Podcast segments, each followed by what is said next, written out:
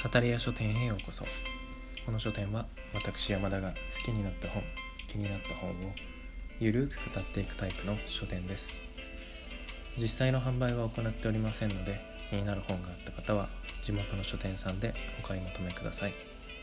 それでは本日もごゆっくりお過ごしください。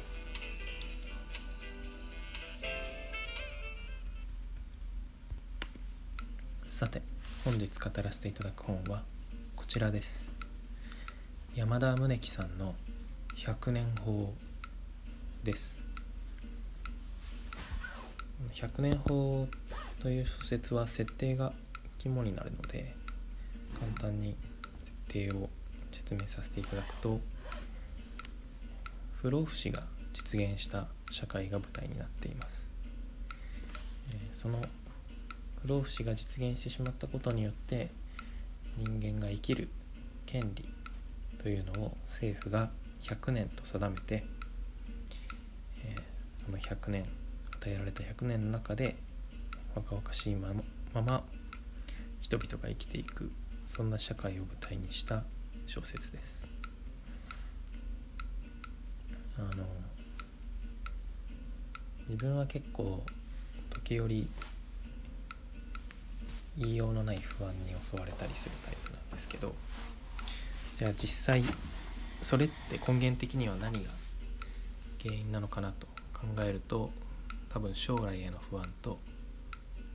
えー、うっすらとした死への恐怖というのがあるのかなと思っています。えー不思議なのはそれが裏返しになるとだんだんタナトス死を望むようになってしまう。ことも、えー、たまにあると思うんですけどたまにあるんですけどこれって多分いろんな人に共通した悩みだと思うんですがこの「百年法」という本を読んで仮に自分の生きる時間が100年と制限されていてなおかつその若さが永遠に保たれる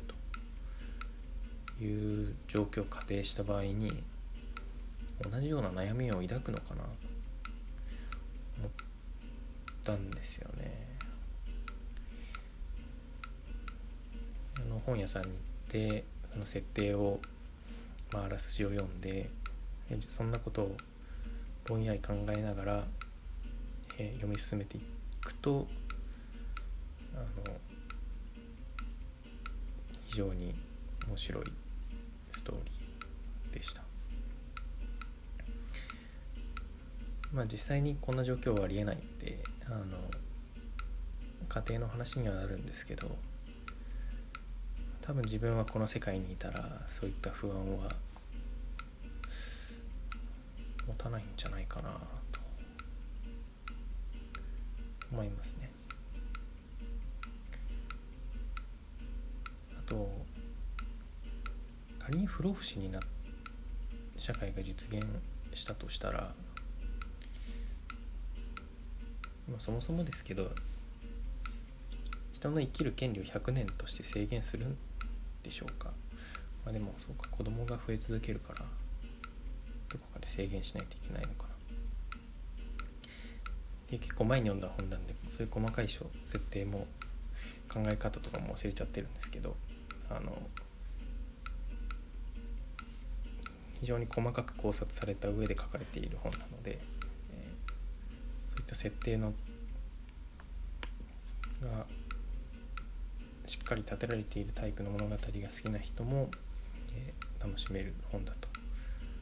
思います。あとそのヒューマンドラマではあるんですけど政治的な側面もえっ、と物語の要素として一つ大きく関わってくる小説でそれがまたすごく面白い小説なのでそういった政治小説が好きな方も、えー、にもおすすめの小説です。はい。一言でまとめるとこれもまた重厚非常に重厚かつ面白いエンターテインメント小説になっているのでぜひ手に取ってみてください。それでは本日はこの辺りで失礼いたします。本日もご来店誠にありがとうございました。またのお越しを心よりお待ちしております。